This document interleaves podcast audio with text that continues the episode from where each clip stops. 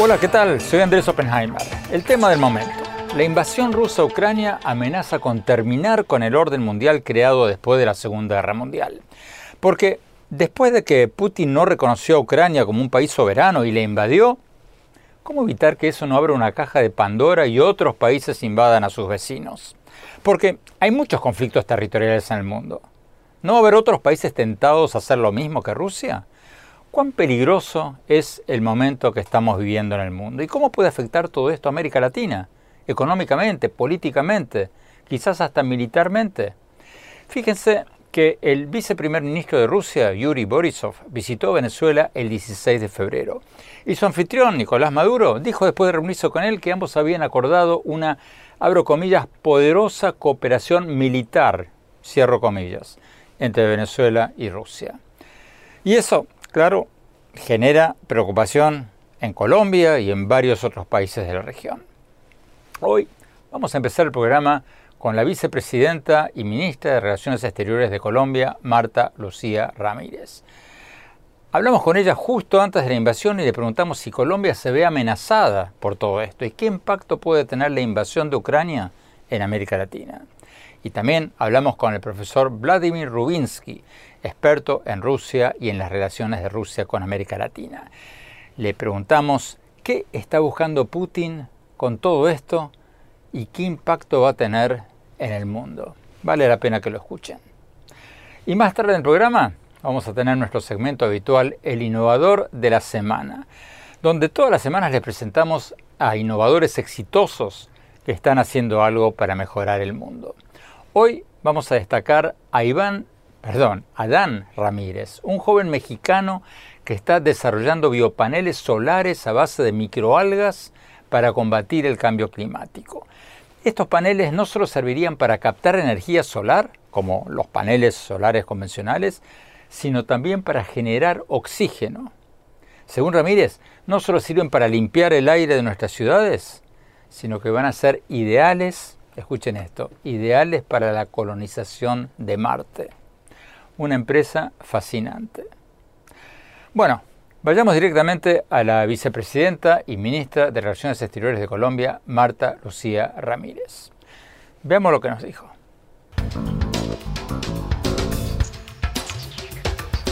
Vicepresidenta, gracias por estar con nosotros. Vicepresidenta, ¿cuáles podrían ser las repercusiones en América Latina de una invasión militar rusa a Ucrania? ¿Cómo puede repercutir esto en la región. Andrés, es un placer estar acá eh, nuevamente y lo que estamos viviendo hoy realmente es muy preocupante porque es una provocación totalmente eh, irresponsable en un momento en donde la humanidad no ha acabado de salir de una pandemia. Cuando vemos que la pérdida en vidas, la pérdida económica, nos vamos a demorar quizás más de una década en poder recuperarlo y ahora entonces una situación de esta naturaleza genera una tensión en el mundo entero que puede tener unas consecuencias de verdad muy graves para toda la humanidad. Lo cierto es que el mundo entero quiere estabilidad, el mundo entero necesita paz. De las confrontaciones nadie sale ganador, todos perdemos. Y por eso este es un momento en donde se han hecho todos los esfuerzos diplomáticos, de persuasión, pero aquí vemos desafortunadamente que en este eh, pulso se están violando todas las normas del derecho internacional, se está violando ese derecho a la libre autodeterminación de Ucrania. Cada país decide si es miembro o no de otras organizaciones. Segundo, la integridad territorial y la soberanía, cuando la comunidad de las Naciones Unidas siempre ha protegido esa integridad y la soberanía, pues es muy malo que se estén violando, entre otras cosas, esos acuerdos de Minsk del año 2014 y 2015, donde se había acordado que esa zona donde están estas dos provincias se mantendría como parte de Ucrania. Y con lo que estamos viendo entonces, obviamente, ya hoy se han anunciado sanciones económicas por parte de la Unión Europea, por parte de Estados Unidos. Hay que ver cuál es el siguiente paso eh, de Rusia, pero yo sí creo que la inestabilidad que se está generando en esa parte del mundo también puede tener consecuencias en esta parte del mundo. Nosotros sabemos perfectamente que la dictadura de Nicolás Maduro de Venezuela tiene el apoyo ruso desde hace mucho tiempo, que nos han dicho que no se trata de un apoyo que tenga ningún eh, propósito de desestabilizar. Perfecto, hemos creído en eso. Pero lo cierto es que con esta tensión que va eh, increciendo nos preocupa cuál pueda llegar a ser el día de mañana una acción desde Venezuela eh, por parte de las fuerzas venezolanas que llegue a generar también inestabilidad y provocación en esta zona de América Latina. América Latina ha sido una región de paz y es una región que necesita estabilidad y que exige obviamente que no haya actores extrarregionales que puedan contribuir a generar ningún tipo de inestabilidad. Bueno, se, me adelantó mi próxima pregunta, porque el viceprimer ministro de Rusia estuvo en Venezuela hace pocos días y el presidente Maduro dijo después de la reunión que habían forjado una poderosa cooperación militar entre Venezuela y Rusia. ¿Podríamos estar en el comienzo de una nueva carrera armamentista en América Latina? Desafortunadamente, Andrés, yo creo que esa carrera armamentista la ha tenido Venezuela desde hace mucho rato. Una carrera armamentista no es otra cosa que una manera de provocar, una manera de hacer una amenaza velada cuando, repito, el mundo entero necesita paz, necesita estabilidad y necesitamos todos recuperarnos de lo que ha sido las consecuencias de esta pandemia desastrosa. Colombia tiene un conflicto territorial no resuelto con Venezuela. ¿Usted cree que esto puede abrir una caja de Pandora para que Venezuela haga algo como lo que hizo Rusia? Pues Andrés, yo diría que hemos tenido diferencias fronterizas que nunca, por fortuna, han pasado a convertirse en un conflicto. Siempre Colombia tuvo la posibilidad de dialogar, de manejar amistosamente esa diferencia en materia fronteriza, pero lamentablemente estamos viendo hoy esa, eh, desafortunadamente, esa animación que están haciendo en Ucrania. Y hoy sabemos que cualquier lugar del mundo donde haya cualquier tipo de diferencia territorial, se puede utilizar por los oportunistas para promover conflictos cuando la humanidad entera hoy necesita paz, armonía, recuperar eh, el empleo, recuperar la estabilidad, recuperar el futuro, la esperanza para los ciudadanos del mundo entero. Que ustedes sepan, esta visita del viceprimer ministro ruso a Venezuela resultó en algún acuerdo concreto de venta de armas nuevas a Venezuela? Andrés, Rusia ha venido exportando armas a Venezuela durante los últimos 15 años. Los aviones Sukhoi, equipo militar de toda índole. Entonces, es por lo menos una contradicción que esté dando Rusia apoyo a Venezuela, que Venezuela es a la vez una dictadura que está apoyando a los grupos terroristas de distintos lugares del mundo. Yo creo que este es un momento de estar muy alerta, muy atentos y obviamente la comunidad internacional, aquellos que creemos en la democracia, en las libertades, en la estabilidad, en la defensa de la integridad territorial y en la defensa de la estabilidad de América Latina, tenemos que estar todos muy unidos y actuando de verdad en un permanente consenso, llevando la voz en Naciones Unidas. Ojalá que la diplomacia pueda tener resultados en este momento y que se muestre que no hay ningún beneficio para Rusia y sus aliados de provocar en este momento eh, cualquier tipo de riesgo en materia militar que afectaría al mundo entero. Muchísimas gracias, vicepresidenta Marta Lucía Ramírez. Gracias por estar con nosotros. Tenemos que ir a un corte. Cuando hablamos, vamos a hablar con el profesor Vladimir Rubinsky, un experto en Rusia y en las relaciones de Rusia con América Latina. Le vamos a preguntar qué está buscando Putin con todo esto y cómo puede afectar a América Latina. No se vayan, ya hablemos.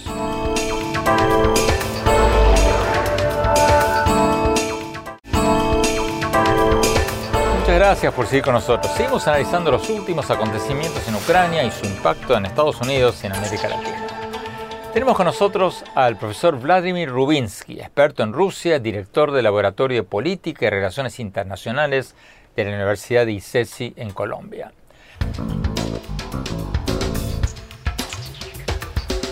Profesor, días pasados el viceprimer ministro ruso Yuri Borisov visitó Venezuela y sugirió que Rusia podría aumentar su ayuda militar a Venezuela. Pocas semanas antes, otro funcionario ruso también hizo declaraciones parecidas.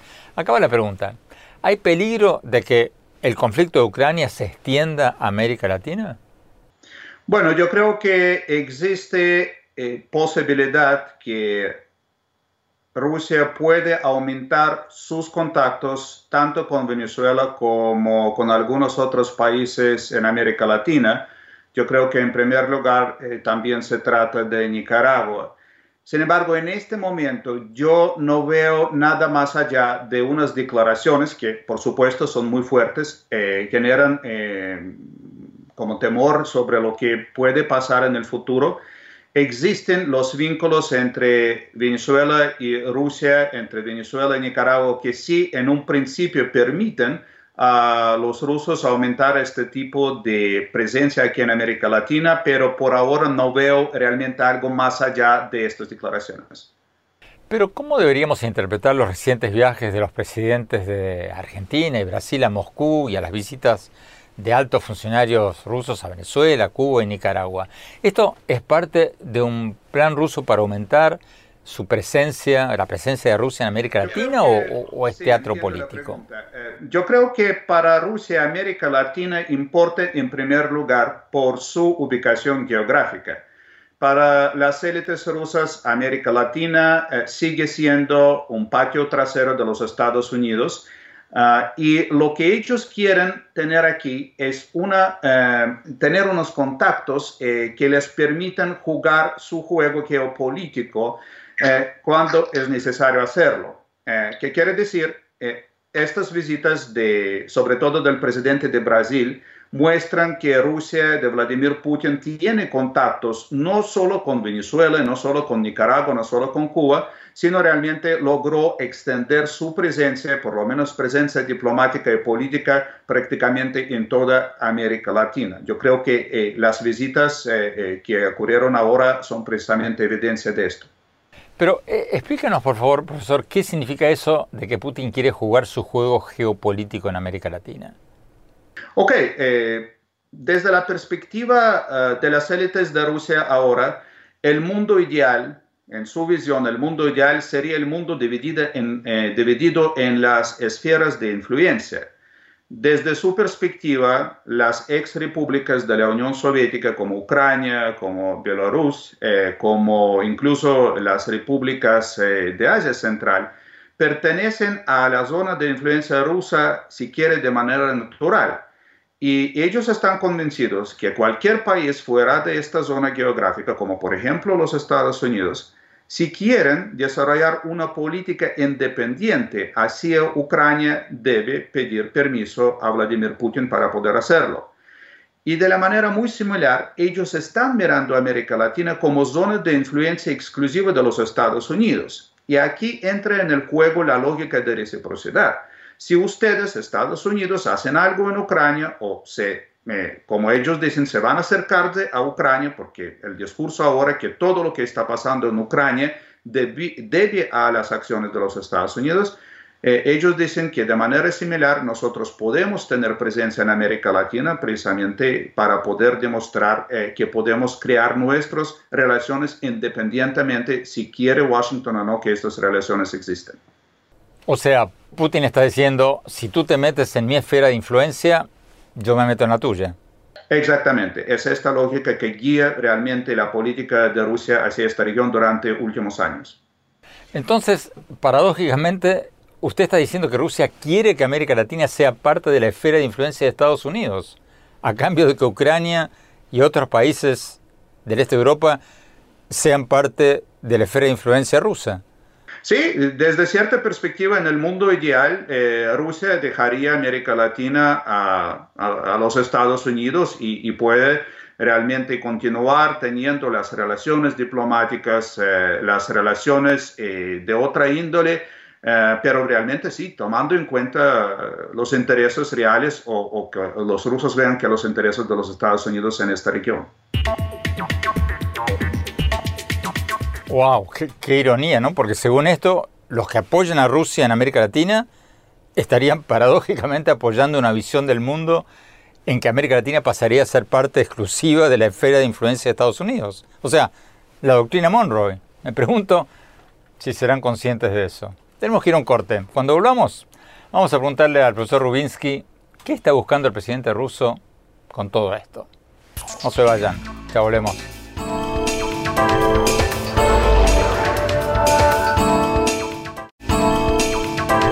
Muchas gracias por seguir con nosotros. Seguimos analizando la decisión rusa de enviar tropas a dos regiones controladas por separatistas prorrusos en el este de Ucrania y su impacto en Estados Unidos, en América Latina, en el mundo. Tenemos con nosotros al profesor Vladimir Rubinsky, experto en Rusia, director del Laboratorio de Política y Relaciones Internacionales de la Universidad ICESI de Colombia.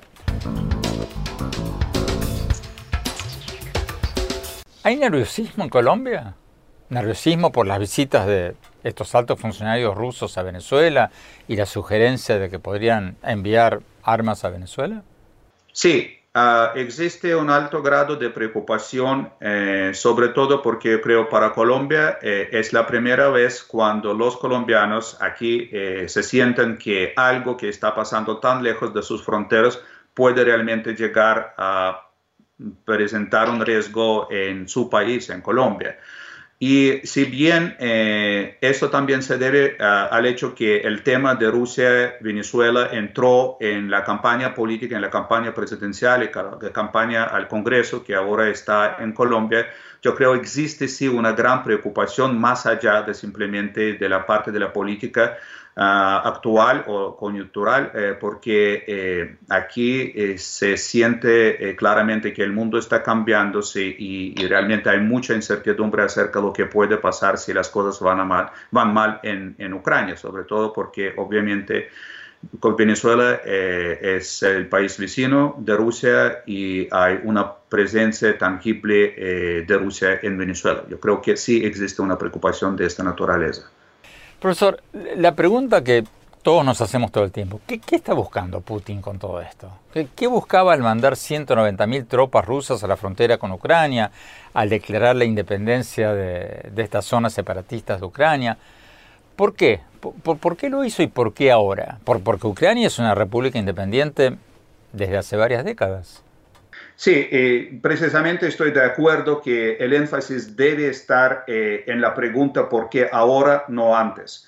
Yo creo que Vladimir Putin cuando manda su ultimátum a, Estados Unidos en eh, los finales del año pasado, uh, piensa que en primer lugar, desde su punto de vista, Joe Biden tiene problemas en el ámbito de la política interna en Estados Unidos, está muy preocupado con las cuestiones que no están relacionando con Rusia, pero sí eh, realmente demandan mucha atención del líder de los Estados Unidos eh, para estos asuntos. La segunda razón, yo creo, por qué ahora y no antes, es porque Angela Merkel, eh, que era durante muchos años la canciller de Alemania, finalmente dejó este puesto. Y Putin está viendo a Europa como débil, que sin realmente tener un liderazgo que, por supuesto, tenía Angela Merkel.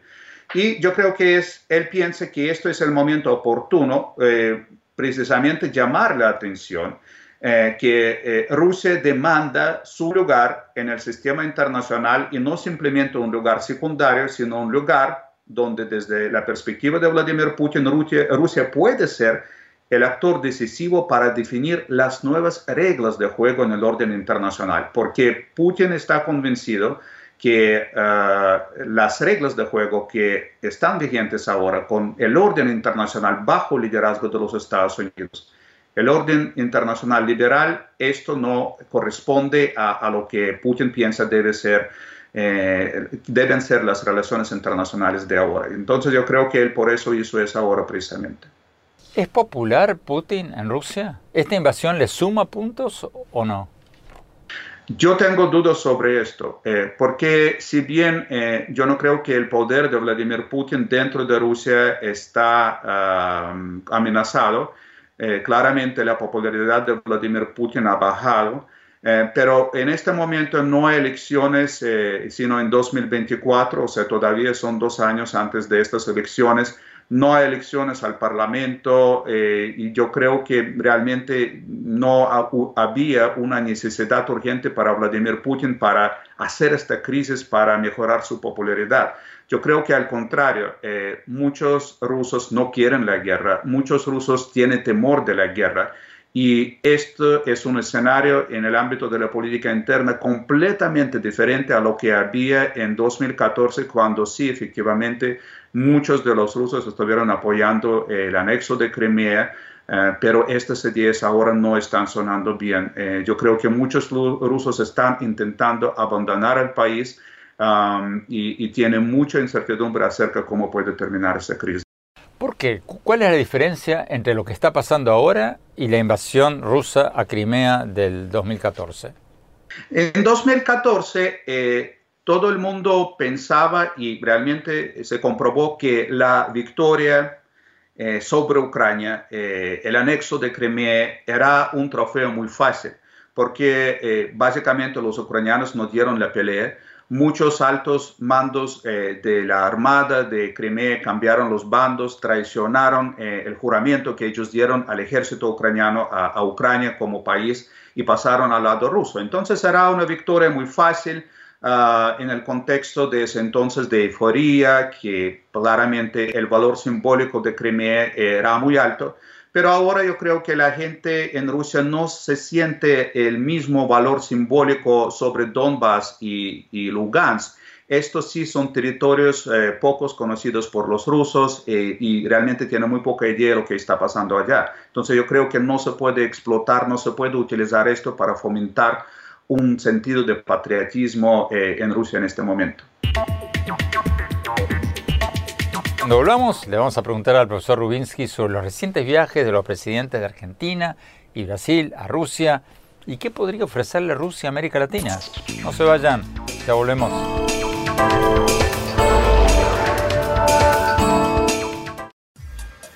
Oppenheimer presenta. Llega a usted por cortesía de Arcos Dorados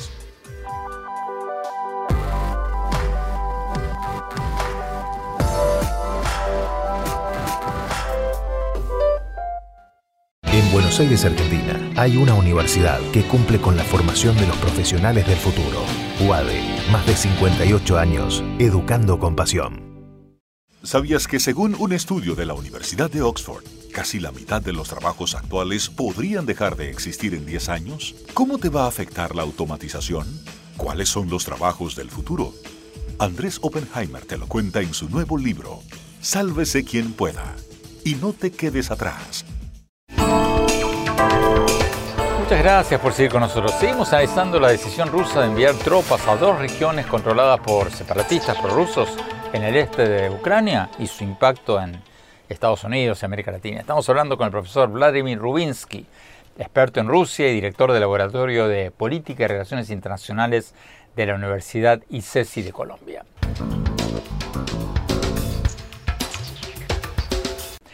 Profesor Rubinsky, volviendo al tema de América Latina y a los recientes viajes a Moscú de los presidentes de Argentina y de Brasil, ¿le puede ofrecer algo Rusia a América Latina económicamente como, como una alternativa a Estados Unidos o a Europa?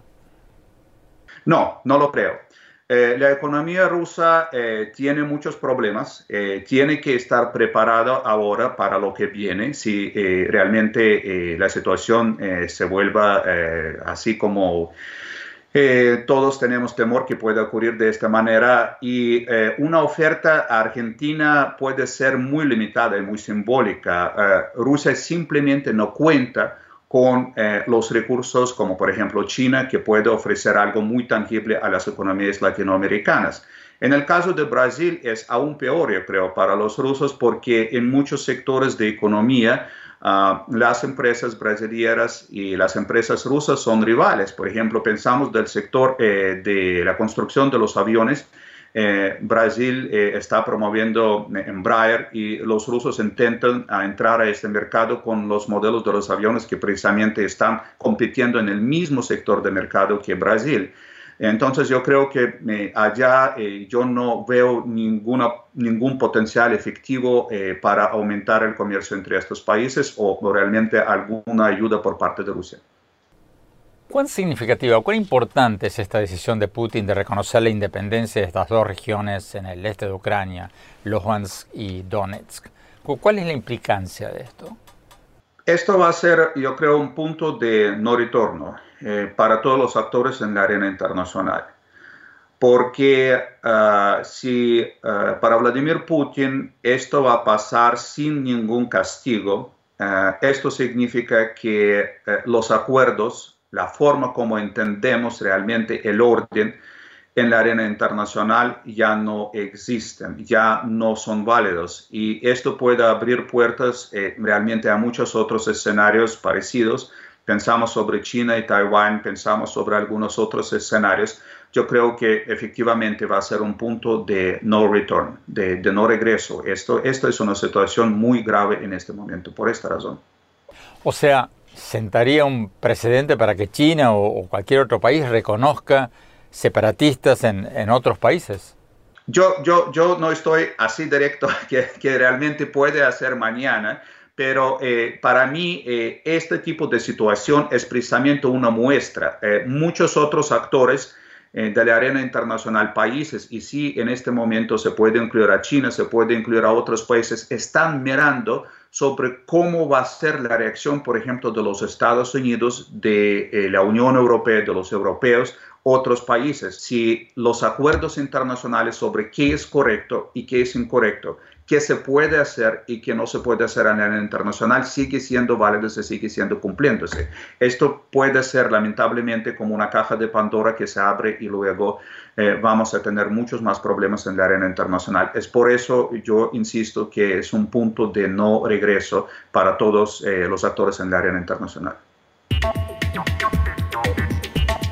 Vamos a ir un corte cuando volvamos nuestro segmento El innovador de la semana.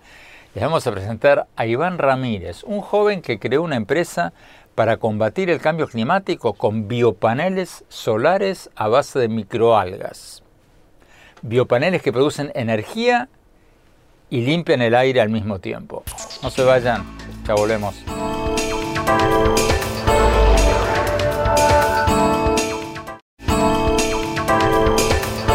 Gracias por seguir con nosotros. Vamos a nuestro segmento habitual, el innovador de la semana, donde todas las semanas destacamos a innovadores exitosos que están haciendo algo para mejorar el mundo. Hoy les vamos a presentar a Adán Ramírez. Adán es un joven mexicano que está desarrollando biopaneles solares a base de microalgas para combatir el cambio climático. Estos biopaneles no solo servirían para captar energía solar, como los paneles solares convencionales, sino también para generar oxígeno. Según Adán Ramírez, van a ayudar a limpiar el aire en nuestras ciudades y además son, escuchen esto, ideales para la colonización de Marte. La revista de tecnología del MIT, del Instituto Tecnológico de Massachusetts, escogió a Adán Ramírez como uno de los más promisorios innovadores latinoamericanos menores de 35 años. Vayamos a la entrevista. El innovador de la semana es presentado por falabella.com, un nuevo punto de partida. Adán, muchas gracias por estar con nosotros. Adán, tú dices en la página de internet de tu empresa que el mundo se está muriendo, que el mundo se está asfixiando y que ustedes quieren acelerar la tecnología para combatir el cambio climático. Explícanos, por favor, cómo quieren hacerlo y, y qué son estos biopaneles solares que ustedes están proponiendo. Claro, completamente. Estamos en un momento clave, yo creo que del cambio climático, en donde debemos de hacer las acciones necesarias para disminuir los efectos que hoy en día estamos viviendo, ¿no? Estamos viviendo sequías, estamos viviendo golpes de calor, estamos viviendo cambios abruptos en, el, cambio, en, en, el clima, ¿no? Alrededor del mundo. Entonces es por ello que es necesario acelerar esta transición hacia las ciudades sustentables pero ahora de una manera mucho más amplia, es decir, no solamente reducir emisiones eh, de gases de efecto invernadero, no solamente empezar a reducir el consumo de ciertos productos, de servicios, etcétera, sino conectar la sociedad, conectar la parte económica y conectar la parte ambiental. Es de esta manera porque nosotros creamos estos biopaneles solares inteligentes para acelerar esta transición sustentable y sobre todo atacar un problema muy particular que muchas veces puede pasar desapercibido, pero que nosotros nos dimos cuenta que incluso es uno de los mayores impactos en, esta parte de acelerar pues el, cambio climático, ¿no? De acelerar esta parte de los efectos de los gases de efecto invernadero, es decir, reducir la huella de carbono que la operación de las edificaciones comerciales están impactando. Entonces, ¿cómo lo hacemos? Pues ayudándolos a hacer más eficientes estos edificios, ¿verdad? ¿Cómo funcionan estos biopaneles solares inteligentes? Claro, eh, estos biopaneles solares inteligentes funcionan gracias a dos componentes principales. Por un lado, las microalgas, es decir, las microalgas son microorganismos que podemos encontrar en casi cualquier cuerpo de agua.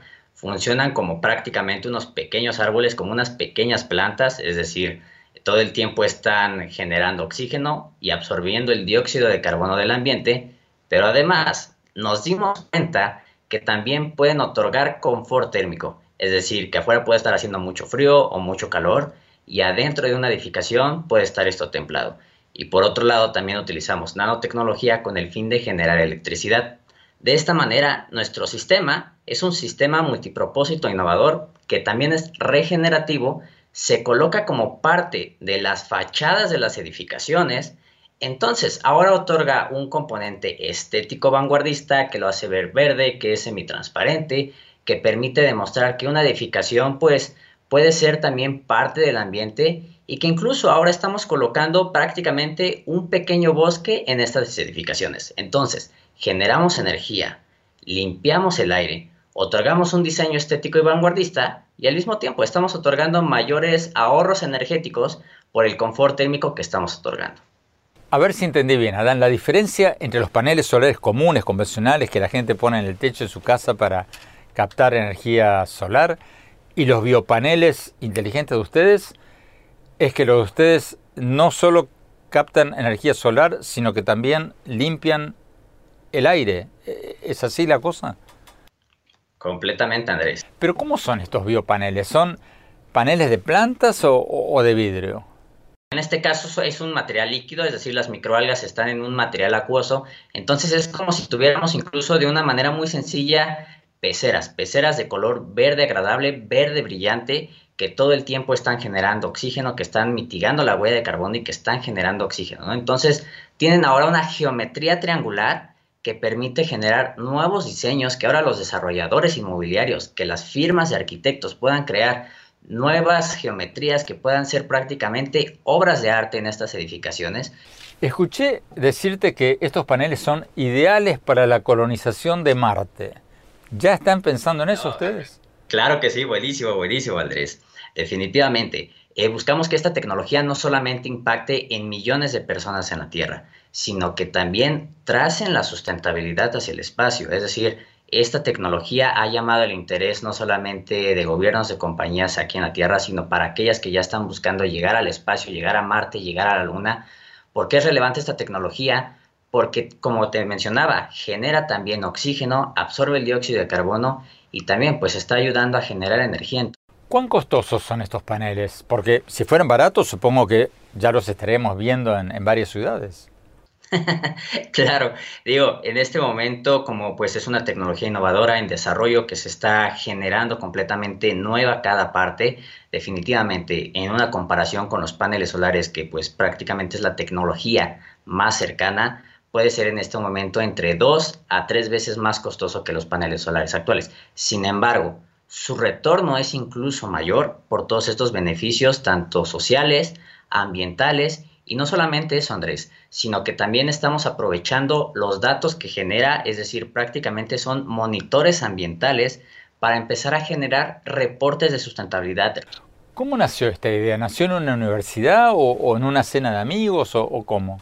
Así es, así es, digo, estando dentro de la universidad a la mitad de la carrera, teniendo alrededor de 20, 21 años, eh, decidimos hacer algo distinto, ¿no? Eh, venimos de pues un, área científica completamente, en donde se nos enseña a hacer, sí, ciencia básica, investigar, escribir artículos, pero bueno, no, nosotros queríamos realmente dejar un legado para la humanidad. Es así que nos unimos con un profesor, el doctor Miguel Mayorga, físico, eh, en el área incluso termodinámica, muchas todas estas cosas, ¿no? Que, suenan a veces bastante complicadas. Entonces, el, profesor es parte del proyecto. Así es, completamente. Hoy prácticamente, pues bueno, es, es nuestro socio, pasó de ser un profesor a ser socio, incluso pues uno de nuestros mejores amigos hoy en día, y así fue que surge esto, ¿no? Como un equipo intergeneracional, y yo creo que eso es lo que nos apoyó y nos impulsó, que aprovechar la experiencia, el expertise y nosotros como jóvenes, esta impetud por querernos comer al mundo, por quererlo cambiar, fue como realmente se dio esto. El innovador de la semana es presentado por falabella.com. Un nuevo punto de partida. Tenemos que ir a un corte. Cuando hablamos, mi opinión sobre el conflicto de Ucrania. No se vayan, ya volvemos.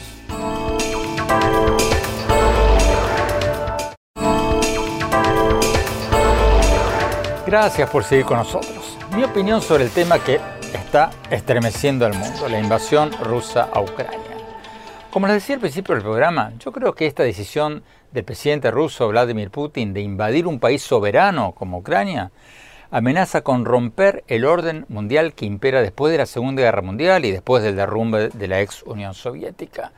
Porque ahí se trazaron las fronteras de muchos países, se crearon las Naciones Unidas y los países acordaron respetar las nuevas fronteras y resolver sus disputas territoriales por medios pacíficos. Y ahora, con esto, Putin podría estar tirando todo por la borda, todos esos principios que más o menos, mejor o peor, ayudaron a preservar la paz mundial desde hace muchas décadas. Porque hay decenas de conflictos territoriales no resueltos en el mundo.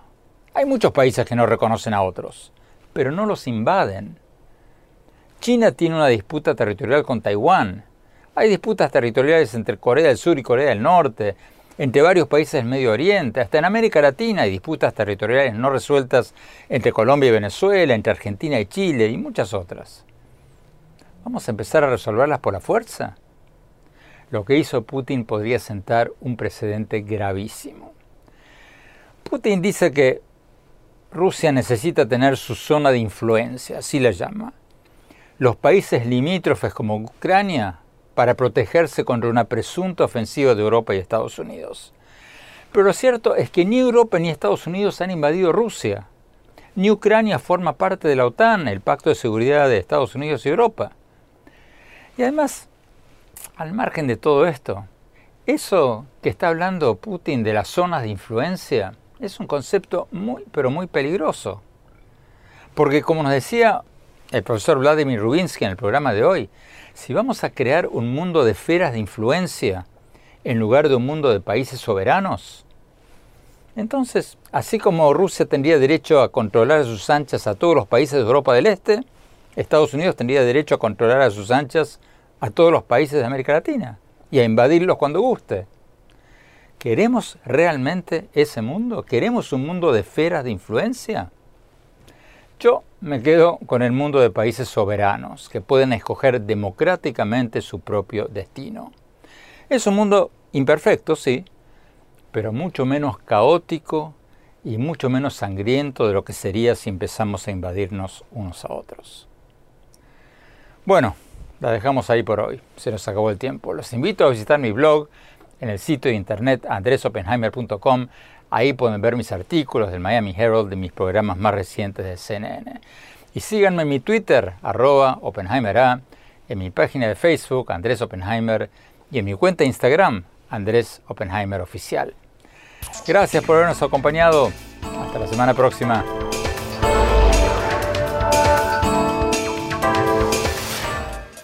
Oppenheimer presenta. Llega a usted por cortesía de Arcos Dorados